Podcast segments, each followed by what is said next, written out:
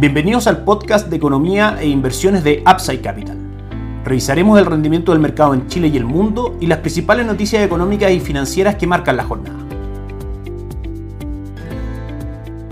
Muy buenos días, ¿cómo están ustedes? Lunes 12 de septiembre de 2022, soy Ramiro Galeano, fundador de Upside Capital. Les doy la bienvenida a otra edición más de mercados en Upside Capital. En cuanto a mercado local, tenemos varias noticias que comentar. La primera tiene que ver con una nueva encuesta de expectativas económicas realizada por el Banco Central, dada a conocer hoy día al mercado, que arroja las siguientes conclusiones. Recordemos que el Consejo de Política Monetaria del Banco Central aumentó la tasa política monetaria en 100 puntos base la semana pasada en su reunión del día martes. Esta encuesta muestra que en la reunión del mes de octubre, debiésemos llegar ya al techo de la tasa de política monetaria, del ciclo de alza de tasa de política monetaria, aumentando solamente 25 puntos base y llevándola al 11%. Esto reafirma nuestra estrategia de inversión en renta fija, que consiste principalmente en estar dentro del mercado cuando comience la normalización monetaria por parte del Banco Central, es decir, mantener la tasa de política monetaria y eventualmente disminuirla en el tiempo. Eso es inversamente proporcional el movimiento las tasas a las valorizaciones de los bonos que son descontados, digamos, por esta tasa. De manera que en palabras simples, cuando cae la tasa de interés sube el valor de los bonos, es decir, es un buen escenario para la renta fija, que durante este año ha tenido excelente rendimiento justamente porque el mercado descuenta que este escenario se va a dar más las altas tasas de emisión de los bonos. También han mejorado bastante el devengo, el interés que estos instrumentos entregan. Hay varios fondos que tenemos disponibles para nuestros clientes, dado nuestros acuerdos de distribución con Itaú, por ejemplo. Itaú Dinámico es hoy por hoy uno de los mejores fondos de renta fija local que nuestros clientes pueden acceder, por supuesto, a operar. Fondos de principal AGF también es una tremenda opción de inversión para la parte de renta fija de los portafolios de nuestros clientes. Seguimos con la encuesta de expectativa económica, que en cuanto a inflación la ve cerrando al 12.5% durante este año en diciembre, cinco décimas más alto de lo que anunció el Banco Central en el IPOM que dio a conocer el día miércoles en el informe de política monetaria. El Banco Central ve llegando la inflación al 12% durante este año, cerrando en diciembre. Sin embargo, la encuesta de expectativas económicas la marca en el 12.5%. Donde hay una gran diferencia es en la inflación a diciembre del próximo año, que el Banco Central tiene una expectativa del 3.3%, sin embargo las expectativas de la encuesta están en el 5.5%. Ahí sí hay una gran diferencia. En cuanto a recesión, para el próximo año proyectan una caída del Producto Interno Bruto del 0.9% en la parte inferior del rango que mostró el informe política monetaria para el próximo año en nuestra economía, que estaba entre el 0 y el menos 1%. La encuesta de expectativa económica marca que la economía debe contraerse un 0.9% durante el año 2023 y que durante este año podría crecer un 1.9% en línea con las expectativas del mercado. Eso en cuanto a la encuesta de expectativas económicas. También el día viernes el Banco Central anunció respecto a su programa de intervención del mercado cambiario a través de venta de dólares que el monto de liquidación diario iba a caer de 125 millones a 50 millones en cuanto a liquidaciones spot. Eso hizo que el dólar tuviese un día bastante alcista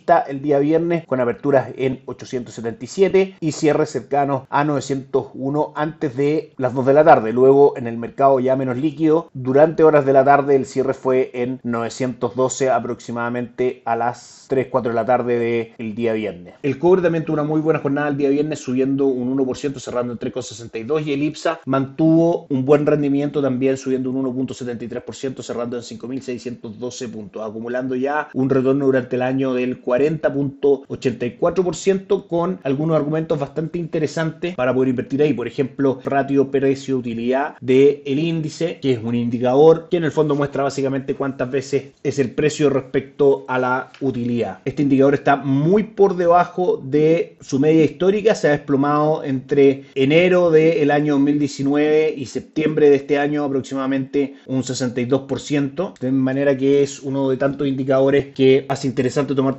en acciones locales. Itaú Toesca Chile Equity, un fondo que nosotros distribuimos también de Itaú administrado por Toesca GF, tiene un excelente ratio frente al índice local, de manera que es también una interesante alternativa de inversión para nuestros clientes en la parte de renta variable. Por último, por supuesto, la atención en el mercado local durante esta semana va a estar sin duda en las reuniones que vayan realizándose respecto al itinerario constitucional para poder fijar las reglas de este nuevo proceso, que de todas maneras, desde el punto de vista de la incertidumbre, el factor más grande que ha tenido a Chile muy complicado en cuanto a su economía durante los últimos tres años y que el mercado espera se resuelva prontamente. En Upside Capital somos asesores independientes de inversión para personas y empresas que invierten en el mercado financiero tanto local como global. No administramos capital con instrumentos propios ni recibimos el dinero de los clientes, hacemos asesoría objetiva y sin sesgo buscamos la mejor alternativa de inversión para cada uno de ellos y los hallamos llevando sus inversiones a algunos administradores de fondos asociados con Upside Capital como la Reinvial y Tabú Principal, entre otros. Luego mantenemos una constante comunicación con nuestros clientes realizando supervisión y seguimiento a su estrategia de inversión y a sus operaciones a través de nuestro equipo de atención a inversionistas. Bienvenidos a una asesoría objetiva sin sesgo y con una mirada global. Bienvenidos a Upside Capital. Suscríbete a nuestras redes sociales, el link en YouTube, Instagram y Spotify. Visítanos en www.upsidecap.cl, déjanos tus datos y te contactaremos para conversar. Las acciones en Estados Unidos tuvieron un buen cierre de semana. El viernes el S&P 500 marcó alzas del 1.53%, el Dow Jones subió un 1.19% y el Nasdaq marcó avances por el 2.11%. En general, una noticia destacable el día de hoy es el avance de Ucrania, que aunque todavía muy leves, da algunas señales quizás de avance respecto a lograr un acuerdo en el conflicto armado entre Ucrania y Rusia. Las fuerzas ucranianas han recuperado más de 3.000 kilómetros cuadrados del territorio ocupado por Rusia desde la primavera europea en una ofensiva sorprendente y exitosa alrededor de Kharkiv, la segunda ciudad más grande del país. En cuanto a calendario económico, de todas maneras, la noticia más importante será mañana martes, donde vamos a conocer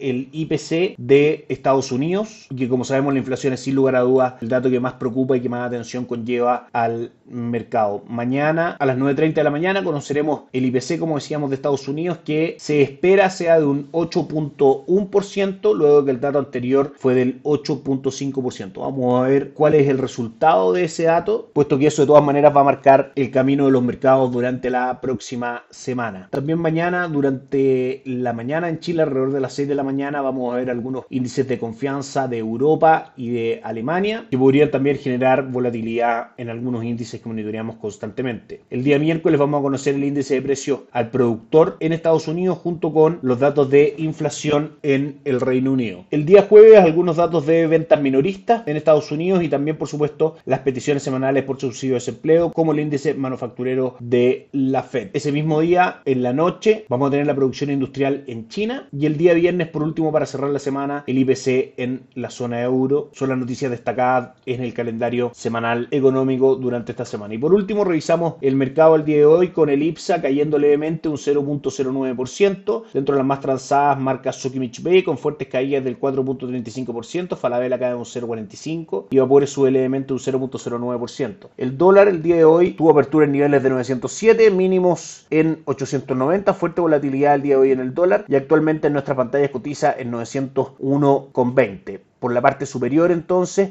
los precios objetivos están cerca de 923, por la parte inferior en 870 es el rango bastante amplio, pero que está mostrando hasta ahora el gráfico. ¿Qué es lo que debiésemos esperar si es que hay avances en la definición del proceso constitucional chileno? Claramente vamos a ver caídas en el dólar, eso en cuanto a factores internos, factores externos de todas maneras el movimiento esperado del dólar index, del dólar en el mundo, con el dato de mañana de inflación va a ser lo que marque la pauta. El cobre muestra alzas del 0.6%, cotizando en 3,59 dólares por libra de cobre. Y si nos vamos al mercado FX, el dólar index cae fuerte hoy día un 0.65%, en línea con lo que fueron las cotizaciones a grandes rasgos hoy día del dólar, que en general han sido más bajistas. Por último, Asia muestra el Nikkei 225 de Japón con alzas del 1.16%, el Hansen de Hong Kong un 2.7 arriba y el índice de Shanghai subiendo un 0.82. Europa tiene una buena jornada con estas noticias que decíamos de Ucrania, con el DAX alemán subiendo un 2.5% y el Eurostock 600 arriba un 1.91. El índice de Francia, de Italia y de España todos por arriba del 2%. Y por último Estados Unidos hasta ahora sube con fuerza, el Dow Jones un 0.98%, el S&P 500 un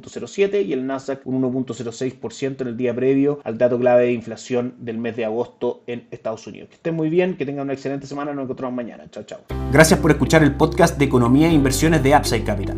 Te invitamos a visitar nuestro sitio web www.upsidecap.cl y contactarnos para brindarte una asesoría objetiva, sin sesgo y con una mirada global para tus inversiones.